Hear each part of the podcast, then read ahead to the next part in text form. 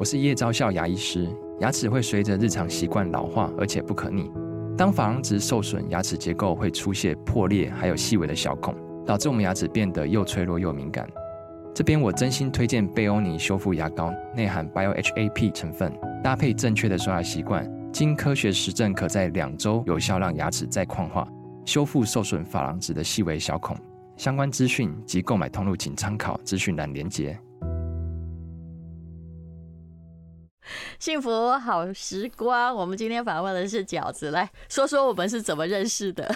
哦，就是在那个伯克莱的颁奖礼上面。嗯，其实丹如姐更早哎，我大概十几年前在原神的尾牙上，哦，然后那时候丹如姐来，女神一般的存在，然后敬酒。然后那时候，淡如姐让我觉得，就是我这一生一定要当一个像你这样，然后又强大又温柔的人。别这样，我是说真的，不是，嗯我现在是过气作家啦。没没没，那个就是我觉得你呃，即便就是已经不把心，就是已经不 care 那个结果了，不像我们还汲汲营营希望书卖。我觉得对你来讲，那已经不是重要的结果了。那是一艘铁达尼号。嗯，对对，虽然残骸一定会在，对，但是我觉得你已经不在这个境界了，你已经穿越了，那个其实是你的兴趣，甚至是你的某一种职业了。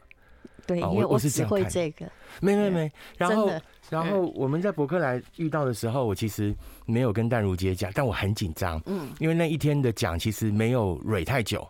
我很紧张，我不知道该怎么弄，我连得什么奖都忘了。你看我，然后我又是第一个，哎，对，第一个，呃啊，然后呢？哦，我知道，就是读者票选的，呃，最佳人生指南，对对对，他觉得那个书还可以给他指导的奖。对，然后我就已经很紧张了，然后又有人告诉我说，等一下你坐在呃吴淡如隔壁，我更紧张。结果没有想到淡如姐一来，我反而就是有受到一种温暖的照扬的感觉，就是。你就是一阵风进来，然后很大的。就是因为我不愿意在那，我老实讲，好，我是一个很不乖的学生。是是。前面如果那个前奏太久啊，那因为我。自己的事情都排的很多，对呀，我想说你一定很忙。我也许跑步跑一跑，然后差不多什么时候该到，我一定会到。但是从头乖乖坐在那里，我办不到。因为我本来以为你不来了，因为前面结束啊，你进来。然后其实我那一天还有一个小小的遗憾，就是我爸爸跟我说他想来，嗯，他可能也搞不清楚说这是什么奖。那我其实很想跟他说，爸，这可能就是一个通路的讲，并没有像你想象的讲，还欢迎家属来观礼什么，并没有。那我就给他一些理由，我就说我拍照给你。也可以去啊，然后我就说我拍照给你，结果那一天我突然想到，哎，没有人帮我拍照。结果那天帮我拍照的人是谁？是丹如姐。对，因为你在我前面，我想说，对，那个呃，这时候一定拍得到，而且你一定没有顾别人帮你拍。对对对，而且你那个位置是天位，就是第一排的位置。然后我本来想说啊，我没有照片，突然因为戴荣姐又一阵风走了，我就收到你的照片，你就赖给我你刚刚拍的照片。我在那一刹那，我真的觉得。我就是又再一次确定了，我真的要当一个很强大但是温暖的人。那个强大是要有底气的。其实你很可爱啊，而且我也是你的读者。我觉得你有一些就是很像歌词的这种，我刚刚念的诗篇，我觉得写的真好。但是其实因为。其实你们以前都写过了啦，没有啦。你们以前真的都写过了。我们不会写诗，我们很啰嗦，我们都在写 散文啊。我们只是换一个方式，其实都在讲你们以前讲过的事。其实人生不就这些事吗？我每天看到有一些作者，一看就说：“哎，这每一篇每一个主题我们都写过，可再讲一次。”因为我们有写过，但我们也没做到。是，就是就好像我我在看那个这一生值得好好活。哦，我觉得我出的那本新书，对对对，我觉得我们也不是天生知道怎么活，嗯，都是呃越挫越勇，然后在过程里发现怎么活。但是希望所有读到的人可以多少一点时间找到怎么活。嗯，对对对。好，那你现在呢？我刚刚念了你一篇诗作嘛，对不对啊？那你现在呢？啊，这个来念你自己的，好啊，好啊，一首诗，好的，好，好。饺子是一个很感性的人，他也是一个畅销作者，但是我们没有，我没有真正访问过他。从那时候提到邀约，一直到今天，是是好。呃，这篇文章叫做《当你开始爱自己，世界就会开始爱你》。你已经可以平静的跟自己相处，开始听见自己内心的声音。你有时候会觉得对自己抱歉。有时候也会感谢现在勇敢的自己，终于你的每一步都是自己的了。从前那些走过的，都会化成经历与学会。比起遗憾，你更期待远方的风景。你还有前方，还有无限的可能。世界不会总有方向，有时候考验会很复杂。当一个人不知道该往哪走的时候，就往爱自己的方向走。当你开始爱自己，世界就会开始爱你。嗯。其实你看看，其实当然这些都是很多人讲过的话，大家都会说爱自己。可是你有做到吗？就是因为我没有做到，所以才需要一再的被提醒，用各式各样的方式提醒啊。我还听过一句淡如姐的金句，嗯，是我呃后来的总编辑告诉我的。嗯，其实我跟他讲过，我说，哎，我觉得我在写这些东西，可能以前呢、啊、有一些前辈们都讲过了，我只是换个方式。嗯，然后总编辑跟我说，你知道淡如姐讲过一句话吗？嗯。他说：“读者是需要被重复教育的。”哦，对，似乎好像说过。其实我连我讲过的话都忘记了，但你自己也需要自己反复教育。是是，什么叫习惯？对，习惯就是你一直要叮咛自己。嗯，就好像我每天要开始跑步时，你以为我每天没有挣扎过，我一定有挣扎，然后我就要告诉自己说，这就是今天你要做的事，做完你会比较开心。好强大哦，真的很强大。是，其实人生的强大就是不断的叮咛自己做某一件你要做的事情，直到他不必再叮咛为止，变成一种习惯。对，当习惯以后，又偶尔要打破惯性。嗯，是是，是。你来说，你变成作家的那个过程，你本来也是在唱片公司。对，其实我刚出社会的时候，我本来念法律的，啊我是跟我一样嘛，哈。对，但是我没有像淡如姐这么优秀，那我基本上是进了一个完全不一样的行业。我去的那个行业是二十年没有问过我要学历的，没有跟我要过毕业证书，还是不用毕业证书的。当时跟我同级的都是国中、高中毕业，然后我是台北大学法律系毕业这样子。嗯。然后我想讲的重点并不是在于一开始的高低，而是我真真心喜欢。嗯，然后我就做了十年的唱片。我在那十年唱片，唱片有到不要学历这个地步吗？那个行业是不用看你学历的。我还记得我第一年我跑去会计部哈，跟那些，你也不是在写东西，刚开始啊。对，我一开始是企划，对，但我还是在写东西，写唱片文案，是写唱片文案。然后那那几年我也出了一些书，然后我把呃像淡如姐啊，或者是像呃吴若权啊这种神级般存在的人物当成我的偶像，我好想成为畅销作家。我在那十年发了大概六七本书，没有一本再版过啊？是这样吗？对。I like 103, 幸福好时光。好，今天我们请到饺子，他这一本书哦是瓶装本，这是皇冠的吧？对不对？皇冠的。你会用最好的自己去迎接最好的幸福。啊。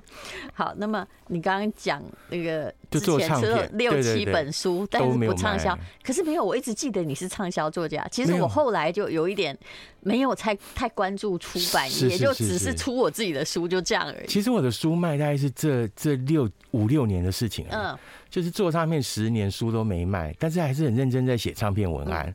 那后来又做了十年艺人书。哎，我就是在那个时候在原神的尾牙认识淡如姐，因为那时候出了很多天王天后的艺人书。所以要论红的话，你到底是写的第几年才红啊？我大概是我讲的这么俗气，不好意思，二十几年后哦。哦哟，那也怎么这么久？对啊，所以我 我就觉得说，我 所以我一直听到你的名字，是是，对不对？是，嗯，就是一直都是打不死的蟑螂，然后终于在呃年近半百之前，然后突然就哎有了一人生有一个这样的遭遇，这样很好，所以我一直觉得。你应该，大家听到饺子就应该觉得他很年轻，有没有？是是是啊，所以我到现在一直没有维基百百科，就死都不要见，一见就把它毁掉。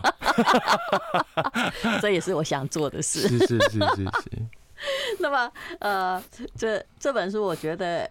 看了蛮感动的一个故事哈，就是你写的这个归来。我曾经说，你们这些写唱片的很会写副歌，所以所有的句子都很长。比如说，最圆满的和解是自己接住自己。你看这句子写的多好，但是这是一个标题哦。是是是是是。来，你来讲一下，你可以讲这个故事吗？可以可以可以。其实我这我想讲的是一个，这个是从伤害出发，但后来用爱圆满的故事。嗯。那我记得那个是我十三，刚刚有讲到爸爸嘛？对，我十三岁那。那一年，因为我爸爸是一个补教界的名师，在我们那个、那个、那个城市，然后，呃，我很不幸在那个升学主义的年代，又是他的小孩，又是他的学生。嗯，那坦白讲，我数学是天缺，天生没有数学基因。这个很妙，对不对？对，就是写文字的人很多都这样。然后我很难成为他的招牌，但我在学校又是一个风云人物。就是那个时候有教校乐，就是你文科的东西都很好，什么朗诵、演讲啊、阅读啊、作文，对，都是得奖。就是数学很烂，很烂。所以我在。课堂上的时候，就是曾经有一个下午，是他叫我出去写那个几何题，我真的不会。那他干嘛叫你呢？知子应该莫若父啊！而且不止一次，就不要找麻烦就好了。他不止一次，他那个下午就是存心要找我的麻烦，应该把我叫出去三次，我都不会，然后他就打我，那也就算了。在同学面前，呃，我觉得那在那个年代打 OK，我接受打，因为每个老师都打。嗯，但是呢，我比较不能接受的是，因为他一再的叫我，让我回来之后我就很紧张，我就自己看。嗯，我就自己看，因为他讲的我听不懂，我到现在为止还是经常听不懂我父亲讲的话。我们是不同世界的人，嗯、这嗯，大家可以体会。虽然我们有那个同样的 DNA，但我们彼此之间的灵魂差距很远。是是是。然后我在自己看的时候，他又有一种错觉是，那我不听他讲，嗯，他就越要叫我。可是重点是。我听你讲，我听不懂。你叫我，我得我得会，所以我就自己看参考书。嗯，然后当我被打到第三次，我回到我位置上的时候，我突然开始那个很反叛，因为。在场几十个都是我的同学，嗯，可能是我学校的，可能是国小就看我一路风云上来的同学，然后我就爸爸当时就是有点打小孩给别人看这样。子啊，我觉得，然后我就开始失控的画我的参考书，哦。然后我父亲看见了吧，他走过来，他突然看见了，他整个气也上来，他就推了我的头一把，那刚好我的眼睛就撞到桌子，然后就刺到皮肤，血就滴下来，嗯，然后他在那一刹那就是。又吼着叫我叫我叫我回回去，因为我们家就在楼上嘛。那是我爸爸的补习班。哦，那那是我人生第一次，就是上去以后我在厕所大哭，那是我人生第一次想到死。嗯，我真的觉得我不晓得该怎么走出这间厕所。嗯，然后十三岁的孩子，我我第二天到学校去，我装作一切都没有发生。嗯，我不断的鼓励自己没事的，没事的。嗯，可是就在那个打扫的时候，你你知道在班上总有一些死对头。嗯，然后那个就好像你的软肋，就突然有个同学讲说，哈哈哈，昨天谁谁谁被他爸打。嗯，我觉得在那一刹那，我真的就是。我好像突然就是站在那个悬崖边了。嗯，可是淡如姐，我在那一刹那，我后来发现了，我选择的方式是封印它。嗯，我基本到了我高中时期哦，呃，开始读三毛的书。嗯，我看到三毛，因为老师怀疑他作弊，给他画熊猫眼，他就不去上课的时候，我都没有想到我更惨，我是血肉模糊，而且是被我自己一个应该保护我，但是却毁灭掉我的人。但我相信他是无意的。后来多年来，呃，那一个不懂数学、想要自己读的小孩，拼命的想要证明给自己的父亲看，我可能数学不行，但我别的地方很可以。还好你没有证明错地方，就是爸，我数学要比你强。太难了，做梦，我到现在为止还不都不做这样的梦，但如姐。但是，所以我说，哪里跌倒，千万不要从哪里站起来。不用不用，改走另外一条路。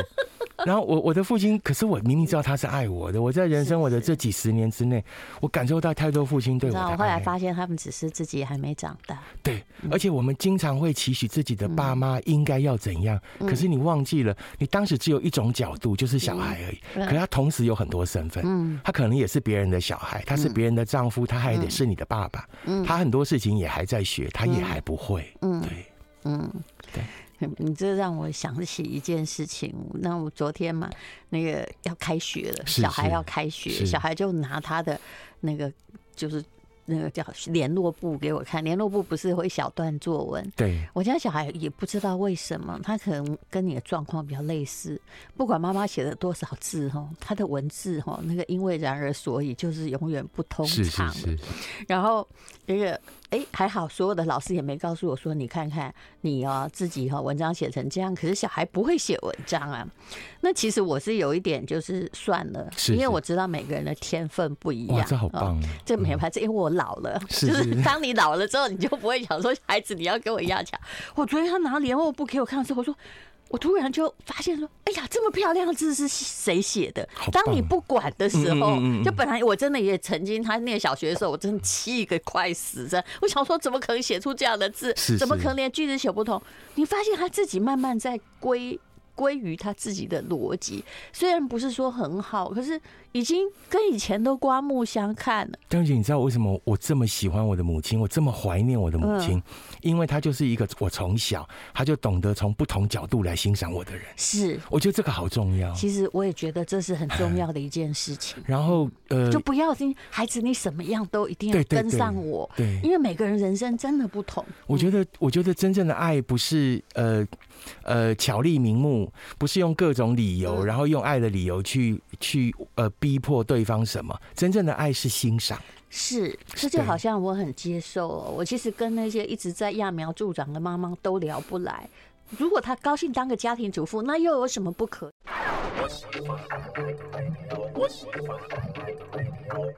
幸福好时光，好，再讲爸爸的故事。爸爸是一个数学老师，但你就不是偏偏数学就是最烂的那一科。对，嗯。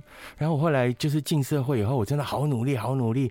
呃，我也没有走上法律的路，嗯、然后我好努力的想想要在我做的选择里面功成名就哦。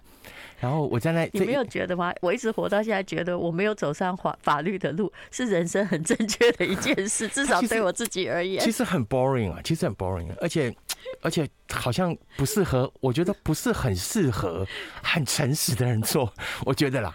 我觉得，我觉得他对我而言跟会计差不多，你只要有基本概念就好了。但你如果每天都在里面，我的天哪，就很会很痛苦。也许有些人可以适合，但那个绝对不是我要的路。明白。然后呢，呃，我在这一路的过程里面，其实陆续的感受到我父亲对我的爱，包括当兵的时候，那其实呃。第一次第第一个月，爸爸爸妈妈、弟弟、狗狗都来看我。那到了第二个月呢，他们都各自归建了，回到自己的生活。只有我爸爸还是每个礼拜坐火车到高雄去看我。是。后来我人生很多选择，可是你还没有讲，他其实有跟你道歉。有。他后来就是激动之后，他也觉得说，好像这样吧。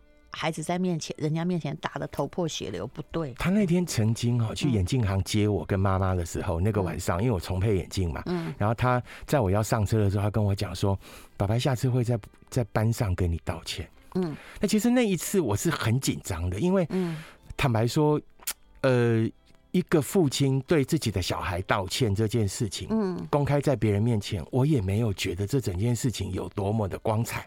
可是他如果有这个起心动念，我知道他后来没有道歉，可他没有，但他这样跟你讲，就是表示圣为迈啊，对，又检讨自己了。以他们那个年代的父母算很不错了。然后他真正跟我的和解，其实是我自己这多年来慢慢的放下。那但是前阵子也不过就前阵子的事，他看到我弟弟哦，很凶的骂自己的双胞胎，嗯，他们也是那种望子成龙成凤那一种哦。爸妈明明没有很厉害，可是小孩都是念私校，然后一心一意。做梦。好像跟我一样，想念常春藤那一种哈，然后就对小孩很凶。我爸爸就突然跟他讲说：“你们对小孩子讲话不要这么凶，嗯，因为我以前也这样，但我现在很后悔。”你看，对，嗯，那我突然在那一刹那，心里就被撞了一下。嗯，那我心里的理解就是，我我懂了，就是我父亲到现在。到现在，他人生只能当一个父亲，妈妈也不在了，他剩下父亲的身份的时候，他也不是儿子了。嗯，他这么专注的看着的时候，他懂了，他学会了。是，那是，我也早就该放下。其实，对，他即使没有真正公开跟你道歉，但他至少在你面前说了他的悔意啊。其实，而且这么多年，这件故事他记了二三十年。对对对，他难受了二三十年，那才是真正的忏悔。对对对对对，嗯，你忘了，他还没忘。嗯。对，然后我没有想到他竟然还记得，而且就是就是，呃，在隔代，我我从来没有想过那个道歉会发生在孙子爸爸的孙子身上，然后回应到我十三岁那一年，我就觉得为什么这篇文章叫归来？嗯，是，我就我就赶忙的回到我的记忆里，嗯，回到那一个十三岁的时候受伤的男孩，嗯，然后谢谢他等着我，等着我后来足以茁壮，等着我的归来。其实你的成长看起来很顺利，其实也还蛮叛逆的、啊。你有考上什么师范学院？啊，我给他报。那个时代叫师师范学院。呃，已经已经是大学了。哦，上大学了。是。那练了半年之后，你就觉得说我不干了。对，结果就不干的原因很简单，就是还是要穿制服啊，因为他本来是师专改的。是。然后还是要穿制服，然后然后要我们谈拜耳。你那时候还会分发哦，现在都在要当流浪教师。那时候是铁饭碗，那时候是铁饭碗了。是。然后我就跟我爸讲，你看我爸多爱我，都念了半年了，没几个父母可以这样。我就跟他说，我不想念了，我要重考。我们整整个系只有我一个。嗯。其实所有人是拿到铁饭碗的，而且我爸妈、叔伯、阿姨、祖宗十八代都是老师。是。然后你要一个父亲同意，就说好，把你休学。而且那时候补习费是在那个年代，补习费两个学期都要五六万哦。嗯。然后他愿意让你人生再试一次，结果试了念法律，我也还是不务正业。早知道就师范念一念就算了。这跟我差不多而已。I like 好，我们今天呢，啊、呃，介绍这本书是你会用最好的自己去迎接最好的幸福。里面有一篇是他写爸爸的，其实中间的冲突或者是一些小小的摩擦都是有的，只因为呢，我们上一代人的确不会表达自己，而且比较大男人，嗯，其实他们是带着很隆重的爱，然后是很，只他们用了比较比较。火爆的方式去表达很细腻的爱，这样。他们的期待跟爱分不开。嗯、对对，嗯，所以你后来其实呃，先念了半年师范，爸爸也没说话，对不对？对。那后来呢，就是法律系毕业之后啊，可能大家期待你去考律师、考法官，那你也没有啊，你就是投入唱片业，而且还偷偷的去上唱片业上班，然后还骗他们说我在台北补习。然后每个月还拿他们五千块的房租，这样子，哦，真的拿了半年。后来我真的拿不下去了，我就跟他们讲说，其实我有在上班这样子。嗯。然后结果呢？后来就出书了嘛，对不对？就出书了。然后就我记得就是有一次开车回家，然后我就拿了我的新书，然后跟一个红包，那跟我爸讲。那就在上个礼拜，他有来台北找我们，他带学生来毕业旅行。嗯。他到家里来看我跟弟弟，因为我跟弟弟那时候住一起。嗯。他等我等到十一点，快十二点都没有回来，因为我在加班。嗯。然后他就回回饭店了。然后呢，隔一个礼拜，我就是拿书跟拿红包，跟他说：“哎爸，这是我出的书，然后这个是版税给你吃红。”嗯。当下我才刚。到家，他就把那个红包给丢在地上。他说：“如果你的钱是要这么辛苦赚的，嗯、要熬夜这样赚的，我一毛钱都不要。”嗯，我当场我又心碎了，我就是又一路开车又哭着回台北，这样。嗯、其实那个叫冰冻三尺非一日。对对对对对对，是是是是是。嗯，结果你就马上就负气离家，负气离家，对不对？对，嗯、我后来其实，在人生回头看这几十年哦，我好像从那十三岁那一次之后。我人生的所有决定，嗯，但如但如姐，我不知道你有没有这样的经验，就是我们这种反叛性比较强的，做任何决定不太问父母的意见，嗯，我几乎没有让他再超过我人生任何手了。我从来没有听过，所以现在我当人家的父母，对，我也会思考。你讲的人家不听也是应该的，对对，就是有时候是报应，你知道吗？就是我们不让人家插手，对，那这种这种这种气节不是很好吗？我后来在讲，人类的进步不是一代像一代，而是下一代在反抗上一代。对，然后上一代要有觉醒，就是那我们不要犯我们那个年代曾经吃过的苦，然后曾经犯过的错。嗯，对。所以呃，其实老实说，这条路上也挣扎了很久。那那天的。真的是要让爸爸来啊！爸爸其实是想来的，他想上，我想看看说，哎，听说我的儿子很有名啊，那他现在得了一个奖啊，你知道老师就喜欢这样，我很了解老师，而且我好怕他给我盛装来，给我穿西装，然后坐在那边，好啊。然后可是可是我据我所知是。好像没有那样的位置，那那天其实是坐满的，然后都是出版界的人，嗯。然后于是我就很婉转的跟他说：“把这一印哈，这个可能是这个书店哈要办的一场派对啊，不是什么像你想的那个奖。”哎呀，你也早知道嘛，反正我都先跑掉了，以后我就位置就让你爸坐，然后坐你旁边。然后我真的第一时间就把淡如姐传给我的那一张照片传给他，嗯。然后我知道我听我们的那个那个应用讲，他很开心。看吧，还好我有帮你拍。对，而且他说他要去把它洗出来放皮夹里。我心想说，Oh my God，你这么这么这么看重。老师喜欢讲，对，不管那代表什么，因为他们就是在一个颁发奖状的那种仪式中长大的。对对，我觉得他们就是一路呃得奖，一路要拿奖，然后与有荣焉这样子。我今年红包就包了红包给他。嗯，那我我其实是很讨厌父母又还给你的。然后初一他又放我桌上，然后还我看了一下还多两千块哈，就多放了两千块。然后我我他是要告诉你说，孩子，我比你有钱吧 之类的。然后我其实是想说，那我初三回台北的时候，我就偷偷偷给他放桌上，我就走。结果把那个红包袋一翻过来，上面五个字，其实又再一次。再一次抚慰了我，他写“我以你为荣”，你看了不起吧？其实我父亲真的很……我突然觉得我做一件好事哎，我帮你随意随手拍了照，真的，不然你啥都没有。而且你你知道吗？但但我觉得你就是气场这么强大哈，一阵风进来，可是你可以把事情处理的这么细腻。我希望我这一辈子可以有这样的能力啊！是，不要别别这么说，是真的是啊。因为女王哪会管那么多啊？一般的女王，我们伺候过那么多女明星，哪里会管那么多？真的不会管那么多的，真的。没有，我其实都是做什么事是举手之劳啦，因为我都觉得我来的时间都这么短，因为之后我还有工作。我那时候好像是在拍一个广告片，然后中间就没有你那个举手之劳，你得有有那样的角度，有那样的细腻，看得见那样细节。当你出现的时间很短的时候，你就要把握那个很短的时间，做很多做很多事。是是是是，真的很感谢。是 你讲到的那个，你其实这故事也有触动我。我看到的时候，其实我觉得很感动。其实父亲的道歉哈是不一定说出口，因为你让我想起我跟我爸发生的冲突。其实我跟我妈发生的冲突一向比较多了，因为妈妈比较爱管。但是我跟爸发生的冲突，其实都也有很类似这样事件。有一次我们小学的时候搬家，我爸爸好像就骑着他的尾士牌，把我家的狗用链子。绑在那个后头，然后他一边慢慢骑车，狗在后面跑。那我爸不是个很体贴的人，那狗是不是会跑死？对，其实我那时候看得很不高兴。你知道，我当时大概只有小学三年级，我就跟我爸爸。就说哈，你这样是虐待动物，可能我也不太会表达。我爸就啪一声打我一巴掌，哦天，这是他这辈子唯一打我的一个一巴掌。明白。他一说这狗是你什么人，你这么要关心它？哦，他我觉得他的逻辑是，你怎么可以这样跟我说话？为了一只狗？是是，但是我也不会表达嘛。对，对，我们的表达都是后来千回百转的压力之下所这个酿造。是。那这件事情其实我还记得，只是我没有那么的那个，因为不然小时候从小到大有人打你多了嘛，哈。是，那你要记得恨记不完嘛。是是，那你也觉得他是一时冲动，可是我后来发现，我爸爸后来在台北商专教书，当时还没有升格。是，我就有一次去他学校演讲，他们就请我爸爸来致辞。我爸爸只讲了一件事，嗯，他说吴丹阳从小很有爱心。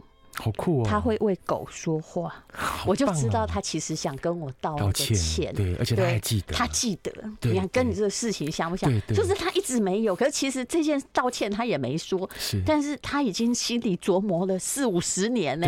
啊，没有那时候没有那么久，但三四十年，他自己其实还记得这件事情。我们其实都想要呼吁更多的父母，如果你心里面对着孩子常有歉疚，嗯，你你就道歉，你就勇敢的道歉。其实那个就是一个爱，是一个和。解的开始，然后结果过了二十年，发现哇，小孩还也还记得那么清楚啊！